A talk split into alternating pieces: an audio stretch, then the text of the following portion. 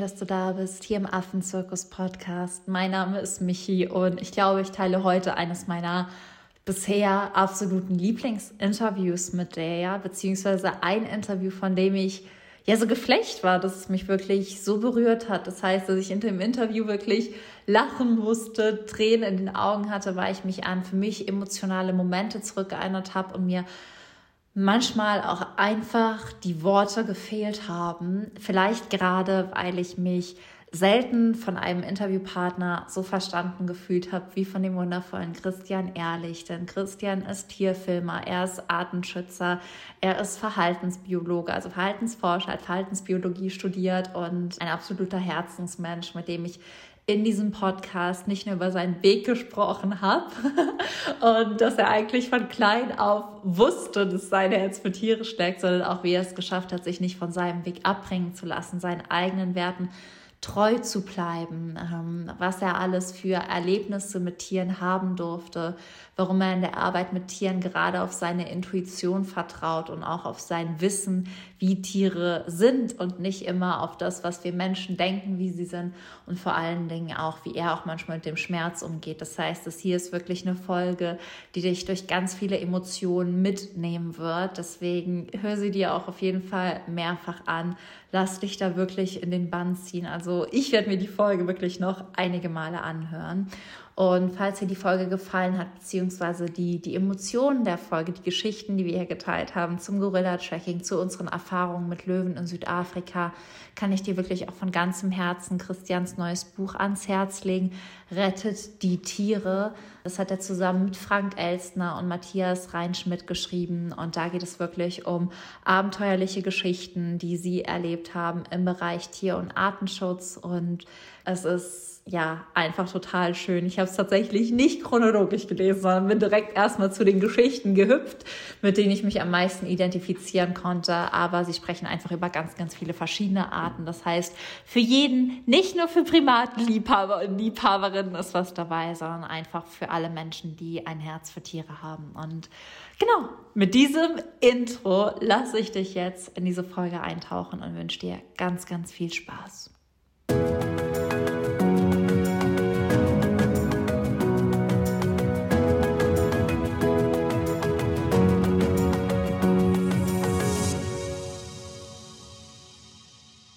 So schön, dass du da bist, lieber Christian. Ich freue mich sehr, dich heute im Podcast zu haben und mit dir ein bisschen über dich, deinen Weg, die Dinge zu sprechen, die dich persönlich bewegen und was auch so aktuell gerade bei dir ansteht. Und für alle Menschen, die dich nicht kennen, die sich gerade fragen, mit wem spricht die Michi da?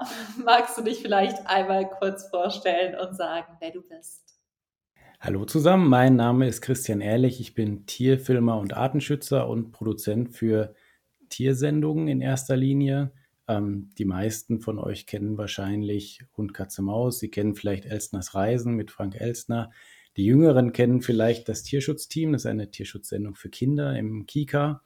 Wir haben uns da relativ früh darauf verständigt, dass wir nur Tierthemen machen. Da komme ich halt auch her. Also ich bin jetzt kein gelernter Betriebswirt oder sowas, sondern habe mal Verhaltensbiologie studiert und bin lustigerweise dann irgendwann mal abgebogen und habe was mit Medien gemacht und da hängen geblieben und lebe tatsächlich in gewisser Weise meinen Traum. Also das ist der Job, den ich machen möchte, wo ich es vielleicht schaffe, mit meinem Job auch ein bisschen was für die Tiere zu generieren, ein bisschen zu verändern in dieser Welt.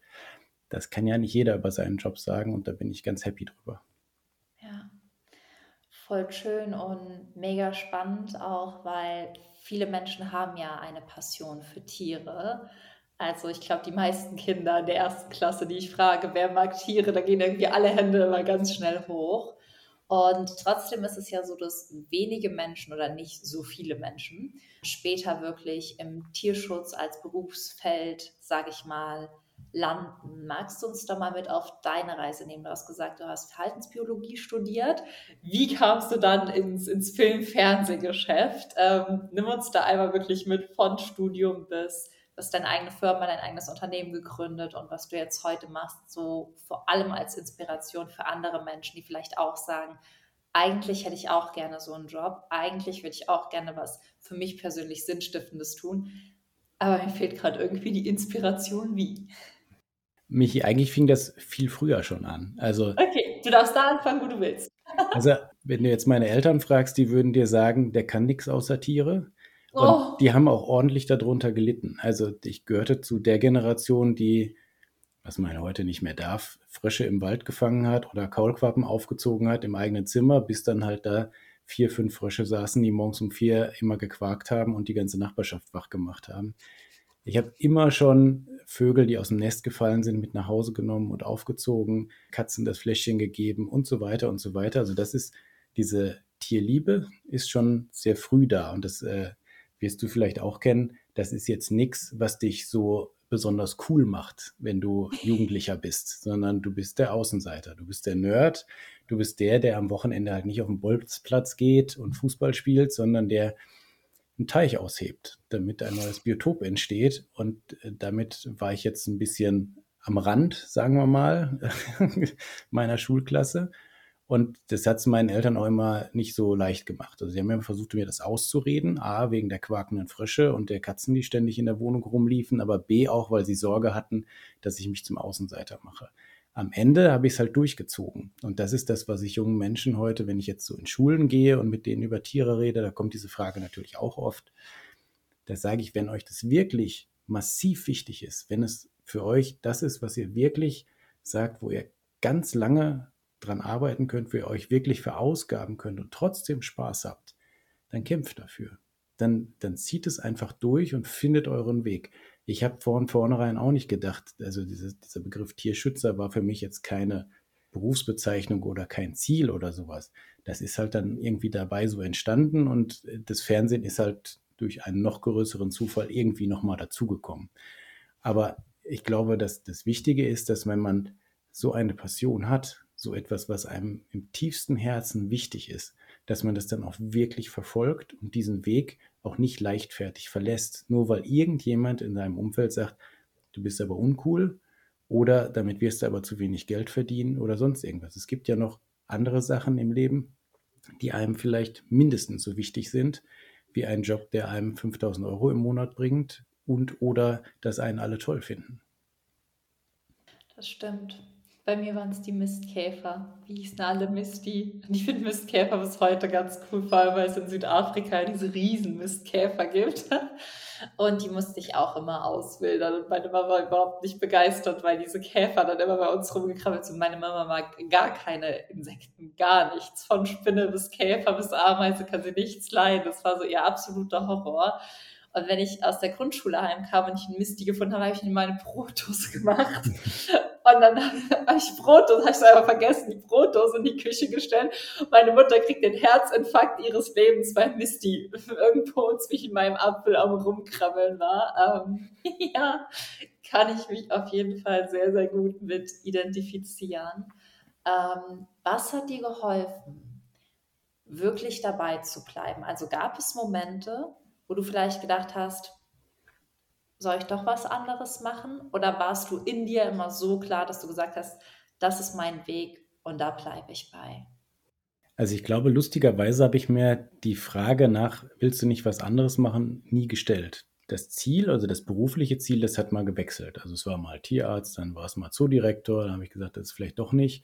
Dann kam irgendwann dieses Talent für Schreiben hinzu. Mein Deutschlehrer hat mir damals den Rat gegeben, in meinem Leben niemals etwas mit Sprache zu machen. Eigentlich würde ich ihm gerne das neue Buch mal schicken, einfach um ihm mal zu sagen, wie falsch er lag. Und auch da wieder, wenn du das Gefühl hast, dass das das Richtige für dich ist und dass das ein Medium ist, mit dem du das, was dir wichtig ist, in die Welt tragen kannst, dann mach's halt. Und nur weil du vielleicht grammatikalisch nicht die große Granate bist oder ständig irgendwelche Tippfehler machst, meine Güte, also das sind ja alles keine Sachen, die heutzutage mehr dich davon abhalten sollten, etwas Wichtiges zu aufzuschreiben, etwas äh, weiterzugeben, was andere Menschen bewegen könnte. Und das war so ein kleine Kipppunkte gab es da schon, aber dann irgendwann merkte ich halt, dass das vielleicht gar nicht schlecht ist, was ich da mache. Und da gab es einen Moment bei meinem Professor damals, der mir sagte, ja, Christian, also deine äh, Verhaltensbiologie-Aufsätze jetzt im Studium, die sind jetzt nicht immer die besten. Aber es sind die einzigen, die ich, obwohl ich es meiner Frau versprochen habe, mit nach Hause nehme und da weiterlese, weil die so spannend sind, dass ich die nicht weglegen möchte. Und da in dem Moment hat er etwas gemacht, was er, glaube ich, bis heute bereut, weil ich dann nämlich entschieden habe, nee, dann wirst du jetzt nicht der Biologe, der im Zelt sitzt und zwei Jahre lang Elefanten auf den Rücken guckt und danach ein Diagramm malt, sondern du versuchst diese Tierliebe und das, was du über Tiere weißt, irgendwie so an die Menschen zu bringen, dass du damit was verändern kannst. Und das ist in dem Moment passiert, in einer Zehntelsekunde hatte ich mein Studium quasi im Kopf beendet und habe angefangen, journalistisch zu arbeiten. Das habe ich vorher schon gemacht. Ich habe als, als Nebenjob als Schüler immer bei einer Tageszeitung gearbeitet, so klassisch Hähnewett, Krähen, Fußball, Kreisliga E und solche Klamotten. Und habe das dann zusammengeführt und habe angefangen, Texte über Tiere zu schreiben, habe mich äh, ins Fotografieren so ein bisschen reingefuchst und bin dann durch einen dusseligen Zufall aus Versehen quasi Chefredakteur von einer kleinen Tierzeitschrift geworden, die ich ganz alleine aufbauen durfte. Also es gab am Anfang nur 64 leere Seiten und dann habe ich angefangen, wie machen wir das denn? Und da habe ich halt viel gelernt und so kam ich dann so ein bisschen ans Laufen, was, die, was das Schreiben angeht, was auch das Zusammenhalten einer Redaktion angeht. Und äh, dann gab es noch so einen großen Zufall, wie das immer so ist. Das ist bei Medienleuten ja quasi der normale Weg, dass man durch Zufall in irgendwelche Sachen reingerät. In dem Fall war es ein Tierfilmer aus Osnabrück, äh, mit dem ich auch sehr lange danach noch befreundet war, der, ich weiß es gar nicht mehr, ich glaube für die Sendung mit der Maus oder für den NDR irgendetwas drehte und dafür Bilder suchte von einem seltenen Tanrek. Das ist eine Tierart, du wirst sie wahrscheinlich kennen, aus Madagaskar, sehen ein bisschen aus wie Igel, klettern auf Bäume. Und ich hatte damals Tiere, ich glaube, die waren aus einer Beschlagnahmung, die hatten bei mir Babys gekriegt. Und das war die erste Nachzucht in ganz Europa und dementsprechend fanden das alle spannend und er war da und wollte die filmen. Und sagte, du, ich habe jetzt gerade keinen Redakteur mehr für Tiere-Themen. Äh, du schreibst ja, du kannst das ja machen. Und ich dachte so, Moment mal, du bist jetzt gerade vor 20 Minuten hier bei mir zur Tür reingekommen, stehst in meinem Wohnzimmer, drehst ein paar Tanrex aus Madagaskar und erklärst mir, ich soll jetzt Tierfilme drehen. Ich hatte zu dem Zeitpunkt noch nie eine Videokamera in der Hand. Ich meine, ich komme jetzt wieder älter als du aus einer Generation, wo man mit Handys noch nicht filmen konnte. Ne? Also ich sage aber, jung, also äh, wie soll ich das denn machen? Ich habe das noch nie. Ja, kannst du vorbeikommen. Und dann bin ich da halt ein Jahr lang jeden Tag nach meiner Arbeit hingefahren und habe drehen gelernt, Ton machen gelernt, Schnitt gelernt. Alles Sachen, die ich gar nicht machen wollte, wo er bei der Überzeugung war, das muss man können und habe dabei dann verstanden, wie man so Filme macht. Und das war dann der Einstieg und da bin ich dann so, ja, irgendwie da rein geraten und habe festgestellt, dass mir das sau Spaß macht und dass ich das nicht mehr aufgeben möchte. Weil du mit diesem optischen Medium, egal wo du es jetzt ausstrahlst, also viele werden meine Filme nicht gucken oder nicht gesehen haben oder nicht wahrgenommen haben, weil sie gar kein lineares Fernsehen mehr gucken. Aber am Ende ist es ja das Gleiche, wo du es ausstrahlst. Am Ende ist es die Faszination für Tiere, die du transportieren kannst, zu den Leuten nach Hause. Die müssen nicht alle einen riesen CO2-Abdruck hinterlassen und in die Weltgeschichte fliegen und den Tieren auf den Senkel gehen. Sie können es aber trotzdem, egal ob sie viel Geld haben, wenig Geld haben, ob sie sich besonders stark interessieren oder eben nicht, du kannst sie trotzdem fangen, wenn du eine tolle Geschichte erzählst. Du kannst sie trotzdem begeistern und du kannst ihr Denken über Tiere und über die Natur massiv verändern. Und alles so viele Zufälle. Und ja. da kommt eines zum anderen und zum nächsten. Und heute, wie sieht dein Leben jetzt heute aus? Wie viel Zeit ist vergangen zwischen, ich bin ein Jahr lang dann gefahren und habe das alles einfach mal gelernt, ohne zu wissen, wo es hingeht und wo stehst du jetzt heute? Magst du uns da mal mitnehmen, weil es hat ja mit einem Mini-Projekt angefangen, aber heute machst du ja wahnsinnig viel. Wie sieht so dein Alltag aus? Gibt es überhaupt Alltag? Weil ich kenne das von mir. Jeder Tag ist irgendwie anders. Es gibt so Alltagabschnitte, je nachdem, wo ich mich befinde. Wie sieht dein Leben heute aus? Also man könnte es ganz leicht zusammenfassen. Mein Alltag ist eine Katastrophe, weil du tatsächlich morgens hinfährst und denkst, heute wird nicht so schlimm und natürlich wird es schlimm. Und das liegt natürlich daran, dass man, dass ich irgendwann vergessen habe, eine Bremse zu ziehen. Da gehe ich auch sehr scharf im Moment mit mir ins Gericht. Das ist so eine Phase meines Lebens im Moment. Im Moment produziert die Firma, die ich zusammen mit einem Kompagnon habe, der ist Tierarzt. Also wir sind beide jetzt branchenfremd sozusagen. Wir haben im Moment im Jahr ungefähr 10 bis 12 Serien, die wir parallel herstellen. Wenige davon im Ausland, viele auch im Inland, aber du kannst dir vorstellen, wir verfilmen sehr viele Tierschutzgeschichten, die unheimlich aufwendig sind, wo du mit Behörden zu tun hast, wo du äh, sehr genau planen musst, wo es manchmal auch gefährlich wird. Dann brauchst du, wenn du in Uganda mit Gorillas drehst, brauchst du einen Stapel Genehmigungen und musst alles genauestens vorbereiten, weil wenn du da mit einem teuren Kamerateam stehst und kommst nicht weiter, hast du ein Problem. Dann ist das Ganze nicht mehr refinanzierbar und du musst ja irgendwie diesen Laden am Laufen halten. Ich bin im Moment verantwortlich für 30 Mitarbeiter, die wir inzwischen beschäftigen in München und Köln. Und die haben natürlich berechtigt einen Anspruch darauf, dass ich mich darum sorge, dass ihre Jobs erhalten bleiben und dass sie weitergeführt werden. Und das ist halt auch ein ganz tolles Team. Das sind also nur mal so, dass man sich das vorstellen kann.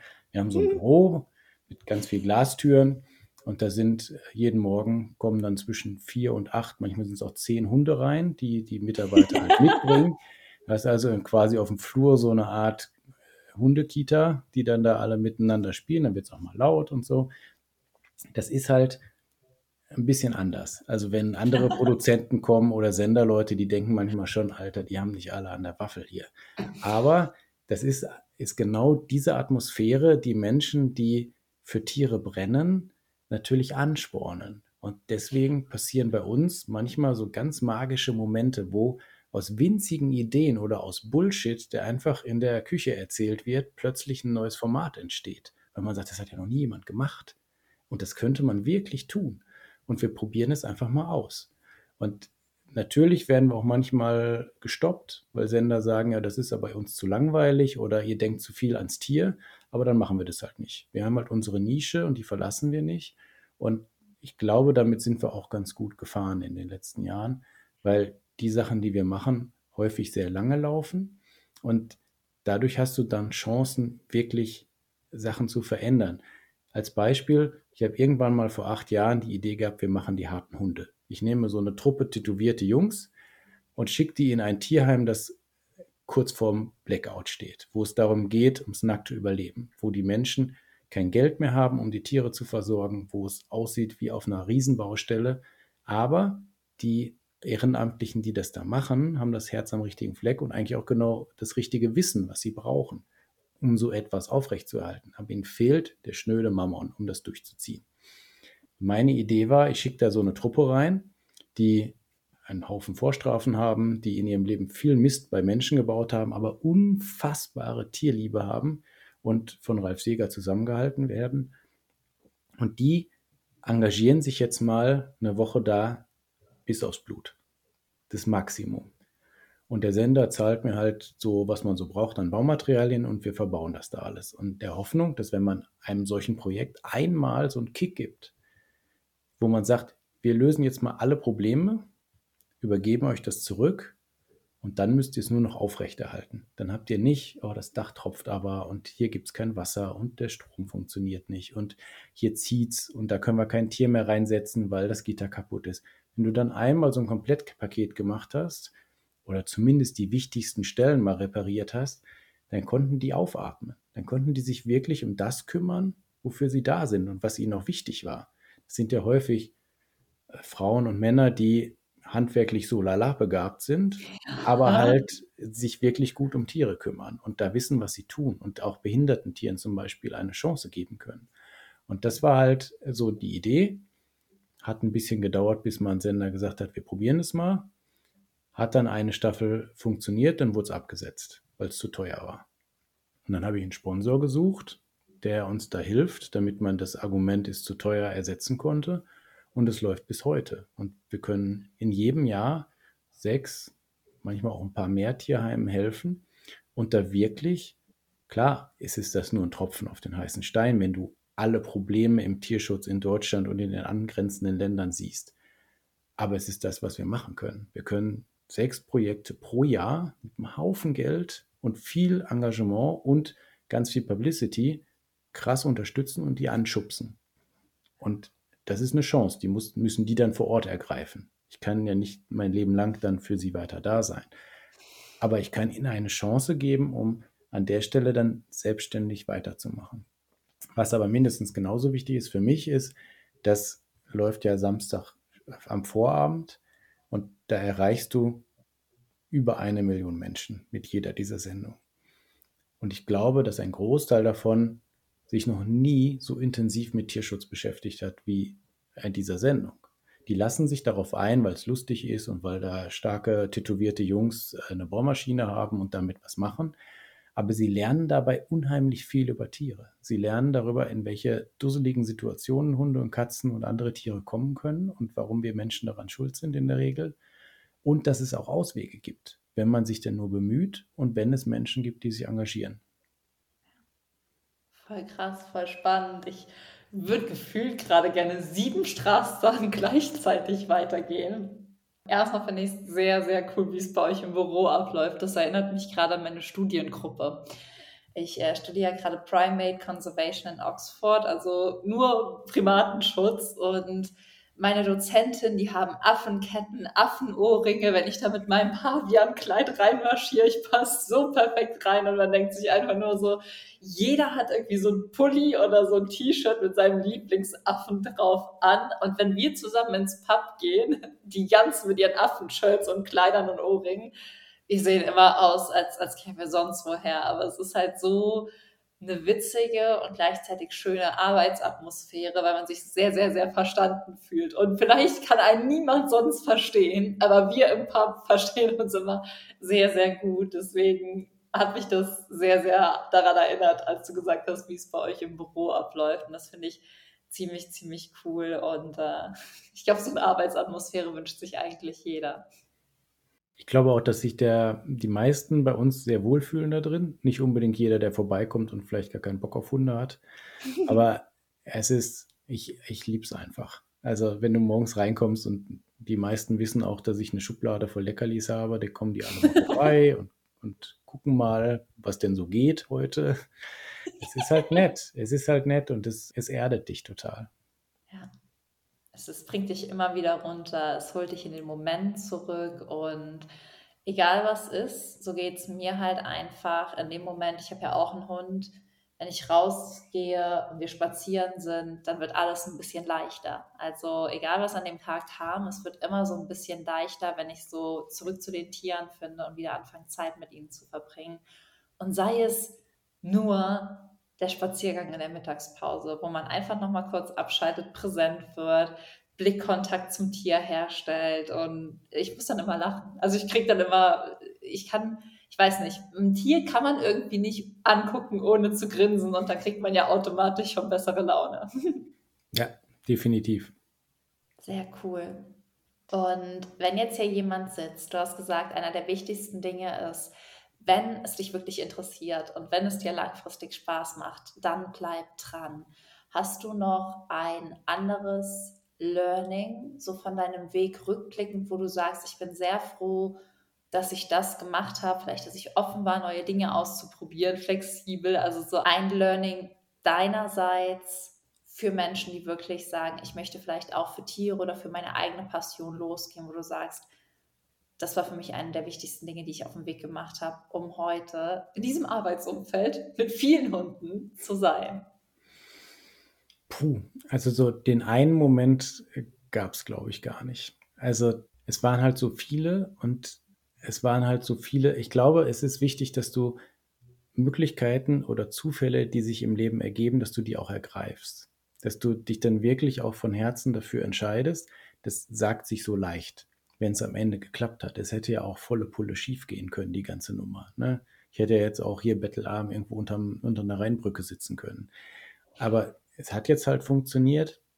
Und deshalb finde ich auch gut, dass du versuchst, jetzt den Menschen more Mut zu machen, ähm, sich dann einen Weg zu finden, der im Idealfall dich ernährt und trotzdem dazu beiträgt, dass du etwas veränderst zum Positiven. Da gibt es ja heute viele Möglichkeiten. Du kannst im Bereich Nachhaltigkeit ganz tolle Jobs machen, du kannst im Bereich Tiere tolle Jobs machen.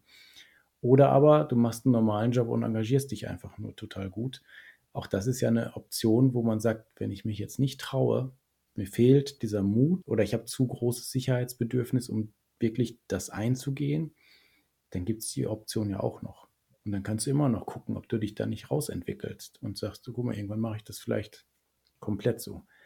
Es gab ganz viele Momente, wo ich besondere Tiere getroffen habe, die mich sehr emotional gepackt haben. Und da würde, glaube ich, der ein oder andere Studienkollege sagen, der hat sie nicht alle, weil das alles immer sehr unwissenschaftlich klingt, wenn ich über Tiere rede. Weil, also ich, ich sage jetzt nicht, dass ich irgendwie eine mentale Verbindung hätte. Es gibt ja auch so äh, Tierkommunikatoren und so, die das behaupten. Das würde ich jetzt nicht so sagen, aber ich glaube, dass es viel mehr gibt zwischen Mensch und Tier, als dass der domestizierte Mensch zugeben will. Ich glaube, dass die meisten von uns das verlernt haben. Auch ich hatte das früher nicht. Und wenn du dich ein bisschen darauf einlässt, wenn du dich ein bisschen schulst, dann kannst du ganz, ganz, ganz krasse Sachen mit Tieren erleben. Ich hatte so einen Moment zum Beispiel in Südafrika, in dieser Geparden-Auffangstation. Da werden vor allem Tiere, die beschlagnahmt wurden als Baby, die meistens in die Arabischen Emirate exportiert werden sollen, illegal als Haustiere aber auch Tiere, die verletzt wurden und so, die werden dahin gebracht und das sind in der Regel welche, die du nicht auswildern kannst, weil sie versaut wurden durch Menschen, in welcher Form auch immer, geistig oder körperlich. Und sie züchten dort damit, kontrollieren also die Genetik, züchten damit und wildern dann die Jungtiere aus, die dann auf ein Leben in Freiheit vorbereitet wurden. Fand ich ein sehr spannendes Projekt. Wir haben da zwei Wochen gedreht, auch zwei Auswilderungen mitgemacht, auch eine Umsiedlung mitgemacht und eben so ein paar Tiere kennengelernt. Und da war Jade. Jade war eine, ich sag mal, ein Jahre alte Gepardin ungefähr, die ich irgendwie beim da durchgehen am Anfang gesehen hatte. Die kam halt zum Gitter und fand mich irgendwie nett und dann halt so mein ganzes Katzenprogramm abgespielt, was ich bei meinen Katzen zu Hause, um die einzugewöhnen, damals auch gemacht habe. Also zu blinzeln. Jeder, der mit Katzen gearbeitet hat, weiß, dass es beruhigend wirkt. Nicht in die Augen starren, sich kleiner machen, äh, sehr ruhig, sehr sonor reden, sich langsam bewegen, rückwärts gehen und nicht, nicht umdrehen und all solche Sachen. Und nach zwei Tagen fand die, wenn die mich sah, kam die direkt an, legte sich da, fand das super, immer super. Und dann ging es darum, dass die irgendwann ja mal wieder ausgewildert werden sollte. Und ich sagte, ja, aber für meinen Film hätte ich gerne Bilder einer Gepardin, die bald ausgewildert wird in diesem riesigen Gehege, ohne dass ein Gitter dazwischen ist. Ich finde das sind ganz schlimme Bilder. Und eigentlich wollte ich ja eine Geschichte erzählen von Hoffnung. Und die Gepardin sieht diese Gitter ja nur bedingt. Die interessiert sich ja in der Regel gar nicht für das, was da außenrum ist. Und ich empfand das als ein Bild, was so nicht erzählenswert ist. Ich wollte das einmal den Blickwinkel von Jade zeigen, aber ich wollte auch äh, die Hoffnung, die in ihr verkörpert ist, wollte ich auch äh, transportieren an die Zuschauer. Und das hat lange gedauert, weil eigentlich darf da keiner rein und es ist natürlich gefährlich und ich musste unterschreiben, wenn ich gefressen werde, bin ich selber schuld. Und bin dann aber mit einem äh, Tierpfleger rein und habe dann das gemacht, was er vorher gesagt hatte, was ich nicht tun sollte, nämlich auf die Knie gehen.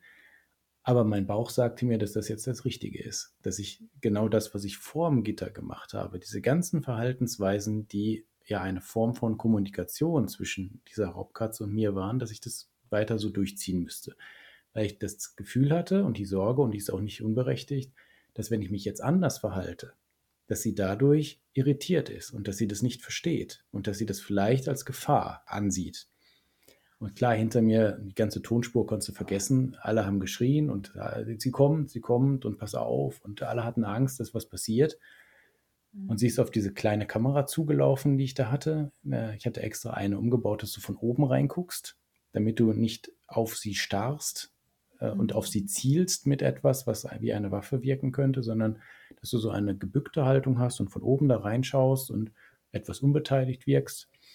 Und sie kommt auf mich zu und das Bild ist dann auch im Film drin. Und plötzlich schnüffelt sie an der Kamera und die Kamera beschlägt. Damit in, spätestens in dem Moment wusste jeder, das ist jetzt nicht mit dem Tele gedreht, weil damit wärst du denn ja viele Meter weg. Also sie war 30 Zentimeter vor mir. Und wir reden hier von einem Tier, das als wild gemacht wurde, also jetzt im positiven Sinne. Sie war darauf trainiert, in der Natur zu überleben und hatte sehr wenig Menschenkontakt. Und dann habe ich meinen Puls reduziert. Das habe ich irgendwann mal gelernt, um Tiere auch zu beruhigen, die deinen Puls hören können. Da gehören Raubkatzen zum Beispiel dazu. Den extra runtergedrückt, und habe mich ganz ruhig verhalten. Dann hat sie sich vor mir auf den Rücken geworfen, die Pfötchen hochgemacht und so laut geschnurrt, dass du dein eigenes Wort nicht verstanden hast. das war so einer dieser Momente, den ich ganz schwer erklären kann. Also kannst du jetzt wissenschaftlich wenig zu sagen, außer das war nicht gut und er hat gegen alle möglichen Regeln verstoßen. Aber es war für mich innerlich genau das Richtige. Und es ist lustig, dass dann hinterher der Film natürlich auch toll wurde dadurch. Und ich hatte nie das Gefühl, dass es auch nur ansatzweise hätte gefährlich werden können. Und das habe ich nicht nur in der Situation gehabt, das habe ich auch bei Nashörnern gehabt in Kenia und äh, bei Elefanten in Sri Lanka. Wenn du den Tieren auf Augenhöhe begegnest, nicht körperlich oder nicht nur körperlich, sondern vor allem geistig und dich nicht wie ein dober Mensch benimmst, sondern wenn du dich kontrollierst und darüber nachdenkst, was du jetzt tust, dann kriegst du eine ganz andere Ebene. Du kannst dann mit Tieren nonverbal kommunizieren und sie finden dich okay. Und du fällst auf. Du benimmst dich halt ganz anders als alle anderen Menschen, du hast den Fokus auf dir. Und wenn du dich dann richtig benimmst, dann funktioniert es. Dann kannst du schwarze Makaken, eine hochbedrohte Affenart, du wirst sie kennen, ein Sulawesi, endemisch. Und du kannst im Urwald sitzen und nach drei Stunden bist du Teil dieser Familie. Und du sitzt mittendrin und rund um dich rundherum sind überall Affen. Du hast, also ich hatte ein junges Männchen, das auf mich aufgepasst hat. Den hatten sie, glaube ich, abgestellt, um zu gucken, was der Typ da macht. Aber am Ende hat ein Weibchen zwei Meter vor mir gesäugt. Und ich habe mich nicht getarnt. Und ich habe nicht Tamtam -Tam gemacht und mich, äh, was weiß ich, vorher im Dreck gewälzt, damit ich wie Urwald rieche. Nee, ich habe einfach da gesessen, mein Verhalten kontrolliert, mein Puls kontrolliert, geschaut, dass ich keinen Unsinn mache. Und dann gehörte ich so ein bisschen dazu. Und dann entstehen ganz besondere Bilder und Geschichten, weil du dann keine Artefakte filmst. Du filmst nicht etwas Künstliches, was hervorgerufen wird, weil da ein Mensch ist. Das Nashörner hochgucken und in die Kamera starren. Schönes Bild, aber es ist ein Artefakt. Wenn das Nashorn weiter vor sich hinkaut und ab und zu mal so ein bisschen rechts und links guckt und die Öhrchen bewegt, dann ist es ein echtes Bild. Dann hast du ein Nashorn, wie es in freier Natur sich benimmt, gefilmt. Und das finde ich so wichtig. Und wenn ich in diesen Schritt gehe, in diesen Moment, dann ist es magisch. Das ist wirklich was ganz Besonderes. Ja. Wenn man sich auf einmal sehr verbunden fühlt, aber so mit allem, was einen, einem umgibt. Also ich merke das auf Bushwalks manchmal. Wir führen die Tiere ja zu Bushwalks aus. Und wenn man dann einfach so die Momente miterlebt, aber trotzdem sie nicht mit erschafft. Also du erlebst einfach, was um dich herum passiert, ohne das Bild oder das Spiel zu verändern, was da passieren wird. Und das hat einfach eine ganz, ganz andere Wirkung, weil da muss gar nicht mal irgendwas mit dir passieren oder die Tiere kommen zu dir, aber das, was du beobachten darfst und das, was du erleben darfst in diesem Moment, das ist halt das, was für mich so fantastisch ist und ich finde einer der prägendsten Momente, und das hast du ja auch schon gemacht, war für mich Gorilla-Tracking. Wir waren auch in Uganda, sind auch mit Guides unterwegs gewesen und das war eigentlich so ein witziger Moment. Es war so witzig und gleichzeitig so emotional, denn wir haben die Tiere irgendwann gefunden. Wir waren aber sehr, sehr weit weg und konnten aber wie so von so einer Lichtung, also es war wie so ein Graben zwischen uns. Wir saßen hier, es war ein ganz großer Graben und da waren die Gorillas. Und du konntest aber dadurch irgendwie, dass wir ein bisschen erhöht saßen, wie, wie so runter reingucken in das Schauspiel. Und dieser dicke Gorilla hat einfach, es, es ist vermutlich keine Liane gewesen, dreimal angesetzt, um die Pflanze, die wie eine Liane aussah, hochzuklettern. Und er ist immer wieder erstmal runter und hoch und wieder runter und hoch und wieder runter und hat sich so richtig einen abgekämpft, da erstmal hochzukommen. Und es war einfach schön. Es war einfach unterhaltsam in dem Moment und gleichzeitig alles wahrzunehmen, was da ist. Und oh, ich habe, glaube ich, eine Stunde lang nur geweint. Ich habe gelesen, du hattest auch Tränchen im Auge. Ähm, ja. Magst du, es ist ja eine der Geschichten, die du auch im Buch erzählst, magst du uns mal so in deine Erfahrung mit reinnehmen? Warum ist das Gorilla-Tracking für dich eine der Geschichten geworden, die du im Buch erzählst und was hat sie für dich so besonders gemacht? Also das, ähm, das Besondere ist insofern, äh, da wirst du jetzt äh, die Nase rümpfen, dass ich mich nie großartig für Affen interessiert habe. Oh. ich war immer, also mich haben immer die Tiere interessiert, die keine Lobby haben. Also ich habe mich für Gürteltiere interessiert, als ich in Südamerika war, für Schuppentiere, die sind jetzt natürlich in, aber früher kannte sie keine Sau, für sowas wie Tanrex und also so kleine, unscheinbare Tiere, die aber was ganz Besonderes können. Die fand ich immer toll.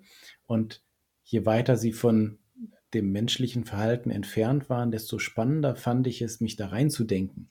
Warum machen die das denn? Und hm. warum haben sie genau das von der Natur mitbekommen oder warum hat sich das im Laufe der Evolution entwickelt, was jetzt dieses Tier ausmacht als Art? Und deswegen, ja, habe ich Uganda gemacht, weil Frank Elzner das total gerne wollte. Und das eine seiner großen Lebensträume war, einmal einen Silverback zu sehen. Mhm. Lag unter anderem daran, dass wir ihn immer auf unseren Reisen, das waren ja zehn Jahre vorher, sind wir schon unterwegs gewesen, immer Silverback genannt haben, wegen seiner Haarfarbe, aber auch, weil er natürlich irgendwie doch der Chef war. Und dann sind wir da hingefahren und haben Martha Robbins getroffen, eine unfassbar tolle, taffe Frau, die da die Gorillas untersucht. Wirst sie vielleicht sogar kennen. Sie ist eine maximale Expertin, was das angeht, aber sie ist Mensch geblieben dabei. Sie kümmert sich auch um die Menschen in Uganda, dass es denen ein bisschen besser geht und dass sie im Idealfall sogar ein Verständnis für Natur bekommen und merken, was sie da für einen Naturschatz in ihrem Land haben. Und die hat uns dann mitgenommen, weil sie irgendwann verstanden hat, wir sind jetzt kein normales Kamerateam, was da rumläuft, was einfach irgendwie irgendwie mal ein paar Bilder von Gorillas machen will, sondern sie hat gemerkt, da gibt es äh, ein, zwei Leute, die sich wirklich dafür interessieren, die wirklich Interesse an den Tieren haben und äh, sich uns auch für ihr Projekt und ihre Forschung interessiert haben, nicht nur an der Oberfläche, sondern in die Tiefe. Und das hat dazu geführt, dass sie uns den ganzen Tag mitgenommen hat. Also wir waren nicht nur dieses Tracking und mal kurz ein paar Minuten und dann muss man wieder zurückgehen, so wie du es vielleicht erlebt hast, sondern wir haben wirklich den ganzen, von ganz früh morgens bis ganz spät abends äh, sind wir bei ihr geblieben, weil sie Forschung durchführen musste, eine Verhaltensbeobachtung zu einem neuen Weibchen, was die Gruppe gewechselt hatte. Da hat sie ein Ethogramm aufgenommen und wir sind einfach mitgegangen, mussten uns natürlich immer zurückhalten, dass wir nicht stören. Aber wenn du dann so einen ganzen Tag das erlebst, wie so eine Gorilla-Familie funktioniert und wie die ticken, und da war dann tatsächlich der Moment, wo dann alle hatten vorher gesagt, ja, also es gibt Menschen, die kommen zu Gorillas und fangen einfach so an zu weinen.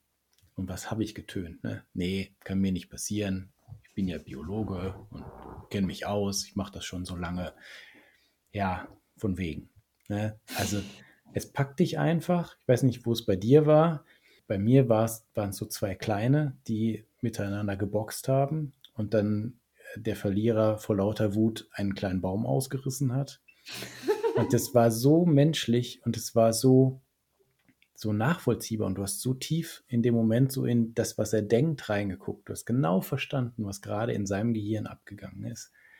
Und das fand ich so faszinierend, das hat mich so berührt, dass es dann waren halt alle Schleusen offen. Und äh, das war ja nicht nur bei mir so, also auch Kameramann konnte eine Zeit lang nicht drehen, weil auch er ergriffen war diese Friedlichkeit, die du da erlebst, diese gesamt ganz besondere Stimmung mitten im Urwald, ganz weit weg von allem und das dann so zu erleben und auch äh, diese Demut, dass du das erleben darfst, dass diese ja. Tiere dich so nah ranlassen und die ihr Leben so offenbaren.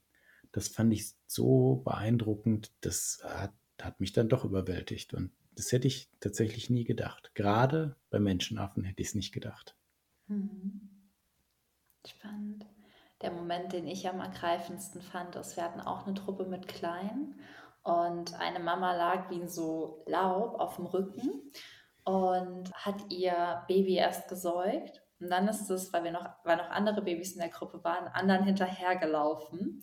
Und da haben die wie so kleine Früchte gefunden. Die werden nicht Trauben heißen, aber sie sahen aus wie Trauben. Und dann hat dieses kleine Baby so eine Rebe, Trauben, die keine Trauben sind, mitgenommen zur Mama gebracht, sich wieder auf die Brust gelegt und die Mama hat angefangen, die Trauben zu essen. Und so diese Übergabe so von Hand in Hand, das war für mich, obwohl es so weit weg war und ich es eigentlich nur so unscharf wahrnehmen konnte, hat es mich einfach so ergriffen. Und ich glaube, das ist auch immer das, was mich an Primaten sehr fasziniert. Es ist irgendwie mal diese Hände. Die Hände, die funktionieren wie unsere Hände. Das ist was, was mich ganz stark fasziniert, weil ich ja auch am Anfang mehr an Großkatzen interessiert war. Erstmal bin ich nach Südafrika und dachte, ich mag die Großkatzen und hätte irgendwie nicht gedacht, dass es Primaten sind, um ehrlich zu sein. Und bin ja auch nur über Umwege auf den Affen gekommen.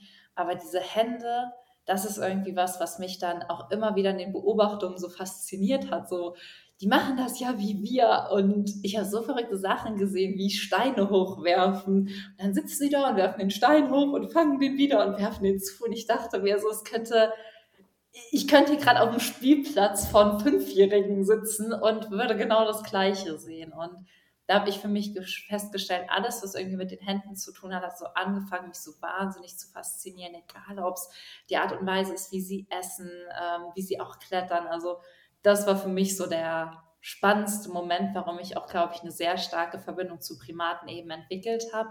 Und dann auch beim Gorilla-Tracking dieses Geben und Halten. Das wird für mich dadurch immer so nachvollziehbar. Hm, kann ich gut verstehen, ja.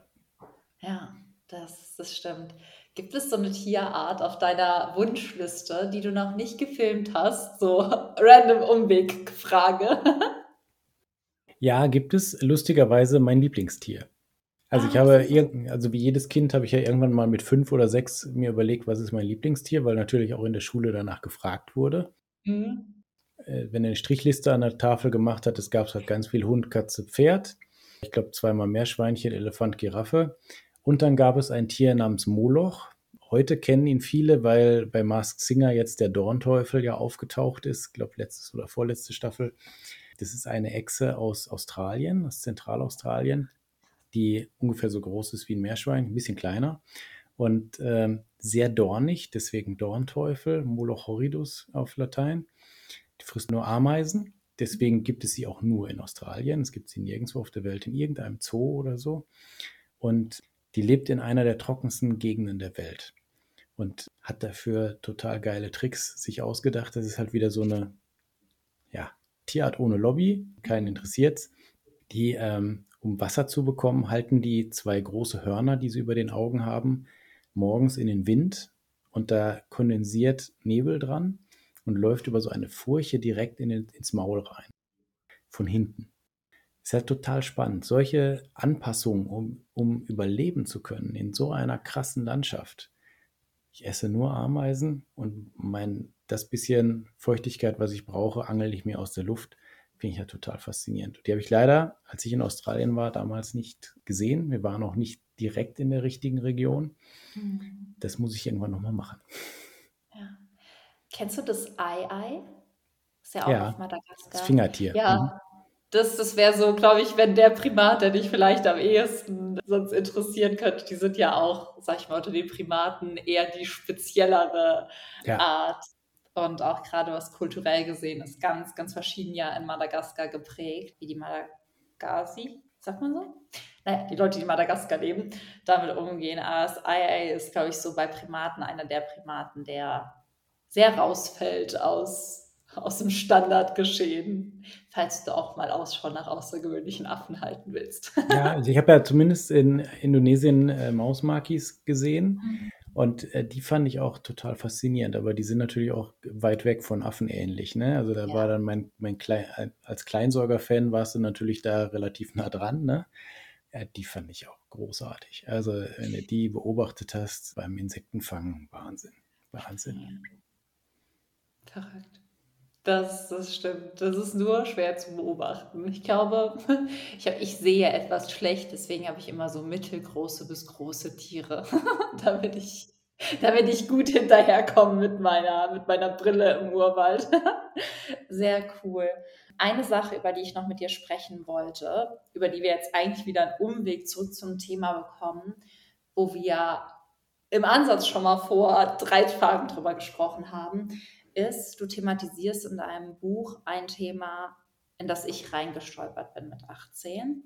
Und das ist der Handel mit Wildkatzen in Südafrika. Als ich 18 mhm. war, wollte ich unbedingt Freiwilligenhelferin werden im südlichen Afrika, habe mich eben vermitteln lassen über eine europäische Vermittlungsorganisation und dachte, Wunderwelt, ich bin im Tierschutz gelandet und wegen mir leben die Löwen jetzt in Freiheit. Und durfte dann schnell feststellen, und es gibt natürlich auch immer gute Projekte, dass das Projekt, in dem ich gelandet bin, tatsächlich gar keine Tierschutzstation war, sondern eine Breeding Farm, eine Zuchtstation. Und für mich persönlich war das Thema bis dato überhaupt keins, was irgendwo in meiner Vorstellung existiert hat. Daher so meine Frage an dich, wie seid ihr auf das Thema gekommen? Ist das was, mit dem du persönliche Berührungspunkte hast? Habt ihr nach Ländern gesucht und recherchiert? Also wie seid ihr auf das Thema eben, es ist im Schwarzmarkt oder im illegalen Handel schon sehr präsent, aber wie seid ihr auch für das Buch auf das Thema gekommen, dass ihr gesagt habt, das ist auch nochmal was, was wir gerne erzählen würden, eine Geschichte, die, die es wert ist, hier Raum zu finden. Weil ich finde es so wichtig, insbesondere weil wir so viele Menschen haben, die freiwilligen Helfer oder Helferin werden wollen, sehr, sehr bedacht da in diesem Bereich vorzugehen. Es ist halt auch brandgefährlich. Also das muss man sich halt äh, im Vorfeld genau überlegen, was man da tut. Tatsächlich war es einer der berühmten Zufälle, mal wieder. Eigentlich waren wir in Südafrika, um zwei Projekte zu begleiten. Einmal die Gepardenstation, die mir wichtig war, weil man an Geparden ganz toll erklären kann, was die Zersiedelung der Landschaft bedeutet für Tierarten, die darauf angewiesen sind, weit zu wandern und große Reviere zu haben. Und da sind Geparden besonders prägnant und da kann man Zuschauern sehr klar erklären, was passiert, wenn man Reviere zerschneidet und der Gepard ist halt eine der Tierarten, die besonders schnell auf Inzucht reagieren. Und dadurch werden die Reviere kleiner, die Tiere können sich nicht mehr treffen und irgendwann hast du Inzucht und die Tiere sterben aus, nur weil sie sich nicht mehr sehen oder weil kein Genfluss mehr stattfinden kann. Das war das eigentliche Thema. Wir hatten dann, um eine Verbindung zu Deutschland zu bekommen, ein zweites Projekt gefunden, eins der wenigen Projekte aus meiner Sicht in Südafrika, die sich ernsthaft mit Löwentierschutz beschäftigen. Wir sind jetzt im Bereich Tierschutz, nicht Artenschutz.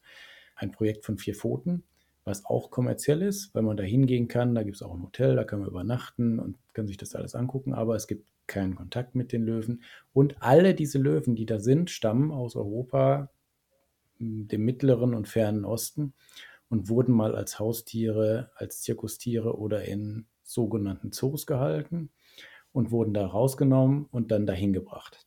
Kann man gut finden, muss man nicht. Ist ein Projekt, was speziell ist. Die bringen auch Tiger dahin. Was macht ein Tiger in Afrika? Aber sie haben zumindest sehr große Gehege und äh, die können da ihren Lebensabend verbringen. Also sie vermehren sich auch nicht, sind alle kastriert. Das ist also eine endliche Sache. Also die Tiere werden aus einer beschissenen Haltung rausgeholt, dort untergebracht bis an ihr Lebensende und werden irgendwann sterben. Dazwischen werden sie vernünftig versorgt, aber vieles andere, was Löwen ausmacht, passiert da halt nicht. Unter anderem zum Beispiel keine Rudelbildung, weil die meistens so auf Menschen geprägt sind, dass das nicht mehr funktioniert. Ja. Und wir hatten da tatsächlich zwei Tiger, die aus Deutschland kamen, die mal in Privathaltung waren. Das muss man sich mal reintun die dorthin ausgeflogen wurden. Und diese Geschichte dieser beiden Tiere haben wir halt erzählt. Es war auch nicht einfach, das zu erzählen mit diesem Flug und den ganzen Problematiken, die da rundherum stehen. Aber wir haben auch die Schicksale der Löwen vor Ort dann mal porträtiert und zumindest erzählt. Und äh, saßen dann abends beim Bier auf dieser Veranda und guckten da auf diesen Berg, wo die ganzen Gehege rundherum waren. Und irgendein Volunteer sagte, dass er zwei Tage vorher äh, an so einem Restaurant vorbeigefahren wären, äh, wo ein Schild an der Straße steht, hier kann man Löwen angucken. Und dann haben wir mal gegoogelt und geguckt.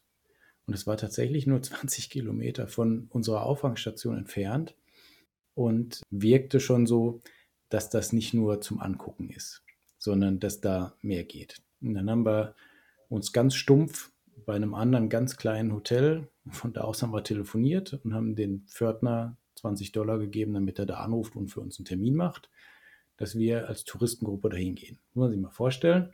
Frank Elstner, einer der zehn bekanntesten Menschen in Deutschland, dem habe ich das abends besprochen und der sagt, Christian, wir gehen da rein.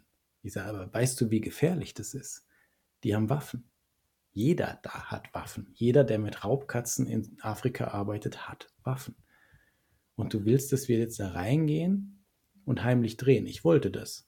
Aber ich hätte gedacht, ich nehme ihn nicht mit, weil das ist ja ein Risiko, was unkalkulierbar ist. Also die ganze Nacht nicht geschlafen und die Bildzeitungsschlagzeile vor Augen gehabt, Elsner stirbt bei Produktion mit Christian Ehrlich. Weißt du, das ist Horror, der blanke Horror. Gut, aber er ließ sich nicht abbringen und dafür liebe ich ihn auch, ganz ehrlich, dass er, ich glaube, du würdest nicht viele Menschen finden in seiner Position und mit dem Status, die das einfach so mitmachen würden, weil es ihnen wichtig ist, weil sie das ja. unbedingt selber erleben wollen und weil sie Teil daran haben wollen, das in die Öffentlichkeit zu bringen. Und die Reaktionen auf den Film haben auch später gezeigt, genau wie du sagst, dass das in Europa gar nicht angekommen ist, was da abgeht. Mhm. Und dann sind wir da hingefahren und hatten dann die Geschichte des Frank, unser Opa ist, der Parkinson hat. Er hat ja leider Parkinson, aber es hat er dann offen zu unserer Legende sozusagen gemacht. Und es ist sein letzter Traum. Er ist jetzt noch einmal in Afrika mit seinen drei Söhnen, mein Kameramann, mein Tonmann und ich, und will mit uns einmal zusammen Löwenbabys sehen. So, und mit der kruden Geschichte und 100 Dollar Eintritt hat die uns dann halt rumgeführt und weil ihr Mann lustigerweise gerade in Deutschland war, um einen Porsche abzuholen, hatte sie Zeit, mit uns da durchzugehen und hat sich unheimlich viel Zeit genommen und fand es total lustig, dass ihr Mann gerade in Deutschland ist und die Deutschen gerade bei ihr. Und Frank hat die so unfassbar elegant in ein Gespräch verwickelt, dass wir heimlich alles filmen konnten in dieser Station und Einblicke gekriegt haben, wo vier Pfoten hinterher gesagt hat, wie seid ihr denn da dran gekommen? Wie könnt ihr denn in der Futterküche drehen, um zu zeigen, wie es da aussieht? Wie seid ihr denn in diesen Verschlag gekommen, wo die Babylöwen sitzen? Da kommt normalerweise nie jemand rein. Franks Verdienst, muss man sagen, Glück im Unglück, dass er mitgekommen ist. Und der hat tatsächlich sie dazu gebracht, uns zu erzählen, was sie mit denen macht. Und erzählte dann, wusste natürlich nicht, dass wir das aufnehmen, dass alle Babys, die da geboren werden und schon geboren sind, Löwen, Leoparden, Geparden, Serwale, über zwei Jahre versprochen sind nach Arabien. Und Frank fragte ganz naiv, aber wie kriegst du die denn dahin? Du kannst ja nicht mit dem Schiff fahren. Nee, sagt, da kommt ein Diplomat, der hat einen Diplomatenpass, der kommt hier auf den Privatflughafen, zack, rein und weg. Damit hatten wir den Nachweis, dass sie am illegalen Raubtierhandel voll beteiligt ist. Ende vom Lied. Sie hat, glaube ich, irgendeine Strafe bezahlt. Die Station gibt es immer noch, weil das, wie sie die Tiere dort hält, aus unserer Sicht viel zu eng, unter katastrophalen Bedingungen, hygienisch schwierig, ist da immer noch legal. Und das perfide ist, wenn du dir mal überlegst, was für eine Industrie da rundherum gewachsen ist. Du wirst es wissen, die züchten die Kleinen, dann werden die zwangsbestreichelt über Monate. Und es gibt tatsächlich so bescheuerte Verträge, wo drin steht, wenn zwei Touristen gebissen wurden, weil sie beim Streicheln, dann dürfen die zurückgegeben werden an den Züchter. Und dann werden sie noch ein bisschen aufgezogen. Entweder wird dann wieder mit ihnen gezüchtet oder sie gehen ins ja, Kent Hunting, also ein Gehege, wo sie reingesetzt ja. werden und irgendein Großwildjäger, der schon immer mal einen Löwen schießen wollte, darf dann ein Tier, was vorher schon von Tausenden von Leuten gestreichelt wurde, als Wildtier erschießen und sich damit fotografieren lassen. Darf aber in der Regel ja nur den Kopf, wenn überhaupt, als Trophäe mitnehmen. Und der Rest wird dann auch noch verwertet. Werden die ganzen Knochen ausgelöst und nach Asien verkauft als Aphrodisiakum oder als irgendein Heilmittelchen und die Haut wird abgelöst, die wird auch noch vertickt. Also es ist wirklich ein komplettes, ein, ein fast schon industrielle Verwertung ja. eines Wildtieres daraus entstanden. Und dass das wirklich solche Ausmaße hat, war mir auch nicht klar. Obwohl ich mich ja nun wirklich intensiv mit vielen Tierthemen beschäftigt habe in meinem Leben. Aber das, dass das so durchgeplant ist alles, das ist wirklich erschreckend. Das ist fast nur vergleichbar mit diesen Walfangstationen, die wir letztes Jahr auf den Azoren besucht haben. Das ist auch Industrie pur. Du könntest kotzen, wenn du da reingehst, obwohl es schon seit 80 Jahren geschlossen ist. Dich erstickt es geradezu da drin. Und da hatte ich so einen ähnlichen, äh, also als wir zurückgefahren sind von den Löwen, das war wirklich Totenstille. Niemand hat da irgendein Wort gesagt. Alle haben in ihrem Kopf Sachen verarbeitet, die du schwer wegdrücken kannst. Wie gehst du heute damit um? Weil man sieht Tier- und auch Artenschutz immer Leid. Also ist ja der Grund, warum wir überhaupt aktiv werden müssen, ist ja, weil Dinge falsch laufen. Wie gehst du emotional damit um? Also hast du da einen Weg für dich gefunden? Bist du in der Stille? Redest du? Mir zum Beispiel persönlich hilft einfach, dass ich weiß, ich möchte was verändern. Also diese Frust und diese Trauer in Handlungsenergie häufig umwandeln, ist das, was mir hilft. Was hilft dir in so Momenten? Ein bisschen ist es das auch. Also in dem Moment, wo ich dann weiß, wir haben es, es ist on tape, in Anführungszeichen, also es ist auf, wir haben es aufgenommen, wir können es der Welt zeigen. Das ist ja der Grund, warum ich häufig unterwegs bin. Bin ja leider oder Gott sei Dank seltenst als Tierschützer aktiv und hole selber das Tier da raus, sondern ich bin ja eher derjenige, der es zeigt und der die Hintergründe versucht herauszufinden, um Menschen zu mobilisieren und am anderen Ende der Kette etwas zu verändern, die Bedarf zum Beispiel. Aber dann, wenn du weißt, du bist da raus, aus zum Beispiel dieser Löwenzuchtstation und bist auf dem Weg zurück in dein Hotel in dem Fall und du lebst noch und es ist niemand verletzt worden und du weißt, ich kann es jetzt zeigen. Ich kann allen zeigen, was da abgeht.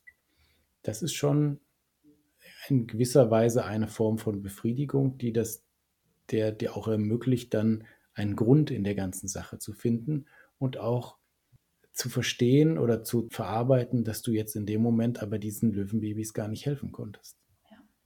Weil das hätte niemand von uns überlebt, wenn wir versucht hätten, die da wegzunehmen.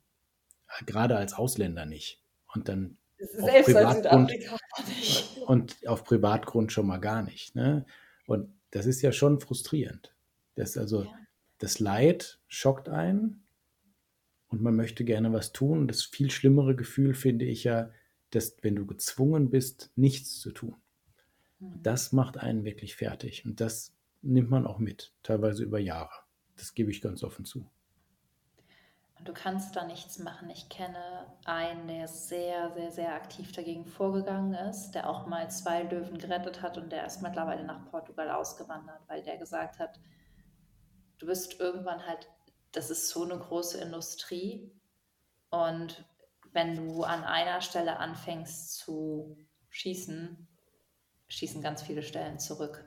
Und er wohnt mittlerweile in Portugal, weil er halt einfach gesagt hat, ich habe jetzt Familie, ich habe Kinder. Das, ja, wenn man jung ist, denkt man vielleicht noch toll kühn, ich kann da was machen, ich kann da was retten und du fängst an, aber du siehst manchmal gar nicht, was für ein Rattenschwanz dahinter hängt. Und in Südafrika Großkatzenhandel ist so lukrativ, es bringt so viel Geld ein, es macht so viele Leute reich. Ja, das ist schon, also auch für mich, als ich damals mit 18 irgendwie reingestolpert bin, habe ich einfach gedacht, das ist so, dass es das gibt. Das war so meine ganz persönliche Hölle damals, wo ich gelandet bin und wo ich mir so dachte, ich hätte mir das im schlimmsten Traum einfach nicht vorstellen können, dass es sowas gibt. Und deswegen war ich so dankbar, als ich dein Buch durchgeblättert habe, dass ich halt einfach gesehen habe, dass dieses Thema Raum findet, weil es halt einfach viel zu wenig erzählt wird und es tatsächlich aber trotzdem immer noch diese touristischen Angebote mit Lion Walks, mit Pet Cupping, Cup Petting so rum, mit dem Streicheln von den Jungtieren gibt und ähm, viele Leute wissen es nicht und unterstützen es dann, ohne, ja. ohne zu wissen, ja. was dahinter steckt. Ich glaube, alle Hörer und Hörerinnen atmen jetzt auch einmal. Es war auf jeden Fall ein emotionaler Rundumschlag von den schönsten Momenten zu hochemotionalen Momenten. Wenn du jetzt so nicht reinspürst, gibt es gerade was, was dir auf dem Herzen liegt, wo du sagst, das ist mir jetzt so als Abschlusswort wahnsinnig wichtig, was ich Zuhörer und Zuhörerinnen mitgeben möchte, der eine Tipp oder wie jeder wirklich was machen kann. Hast du da so einen, so einen Abschlussgedanken für uns? Also ich glaube, der wichtigste Gedanke ist, dass diese, dieser Berg an Problemen, den wir da jeden Tag sehen im Tier- und Artenschutz in Deutschland und überall, der kann ja dazu führen, dass man so ein bisschen verzweifelt. Und ich glaube, es ist ganz wichtig, dass wir diese Hoffnung nicht verlieren, dass wir also wenn ich in Schulklassen bin, sehe ich diese Hoffnung, weil da eine Generation ist, die viel aufgeklärter ist, die viel empathischer ist, was Tiere angeht, als meine Generation und die davor das zum Beispiel waren. Das ist etwas, was mich positiv stimmt. Und aus dieser Hoffnung musst du halt irgendwie deinen Weg finden, etwas zu machen. Und ich sage immer, Artenschutz beginnt vor der Haustür. Das ist ja das mhm. Zitat, was immer alle von mir bringen. Und das ist genauso gemeint. Und ich glaube auch, dass das sich mit keinem Tag, den man es wieder sagt, abnutzt. Weil das wirklich, ich glaube nicht daran, dass es wird diese Welt retten wird, wenn einige 10.000 ideologisch geprägte Menschen alles richtig machen. Nee. Sondern es ist viel wichtiger, dass ganz viele Millionen Menschen jeden Tag, jeden Monat vielleicht, vielleicht auch nur jedes Jahr einen kleinen Schritt in die richtige Richtung machen und vielleicht da anfangen, wo es ihnen am wenigsten wehtut. Es gibt Menschen, denen ist Reisen nicht so wichtig. Dann sparen sie da CO2. Es gibt Menschen, die auf Fleisch ganz leicht verzichten können. Können sie das tun?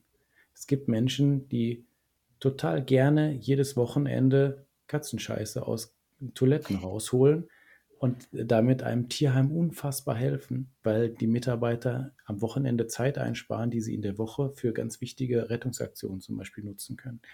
Und so kann jeder etwas finden, was einem gar nicht so schwer fällt. Und zumindest da diesen kleinen Schritt gehen, ein Insektenhotel auf, aufhängen oder einen Gartenteich ausheben oder eben einmal in der Woche eine Stunde Hunde ausführen im örtlichen Tierheim. Da kann jeder was finden. Und dann zu sagen, ja, aber das Problem ist so groß, da hilft es auch nicht, wenn ich was mache. Das stimmt einfach nicht. Weil für diese einzelnen Tiere, egal ob es der Frosch ist, der jetzt plötzlich einen Teich hat, wo er drin leben kann, oder die Katze, die plötzlich eine saubere Toilette am Wochenende hat, für die veränderst du die Welt ja kolossal. Und du musst diesen Blickwinkel einfach mal umdrehen, von der menschlichen Sicht auf die tierische Sicht. Und dann verstehst du, glaube ich, wie wichtig das ist, was man tut und dass man etwas tun kann. Und ja. den Gedanken dürfen wir nicht vergessen. Ja, das ist immer so, was ich mir immer sage, wenn ich hoffnungslos werde, ist immer so, ein Leben ist ein Leben und auch nur, auch mein Leben ist ja nur ein Leben. Das heißt, wie dankbar wäre ich dem Menschen, der mein Leben komplett verändert oder mich aus so einer Situation rausnimmt und äh, da immer wieder in diese Demo zu kommen, jedes Tierleben ist auch ein Leben.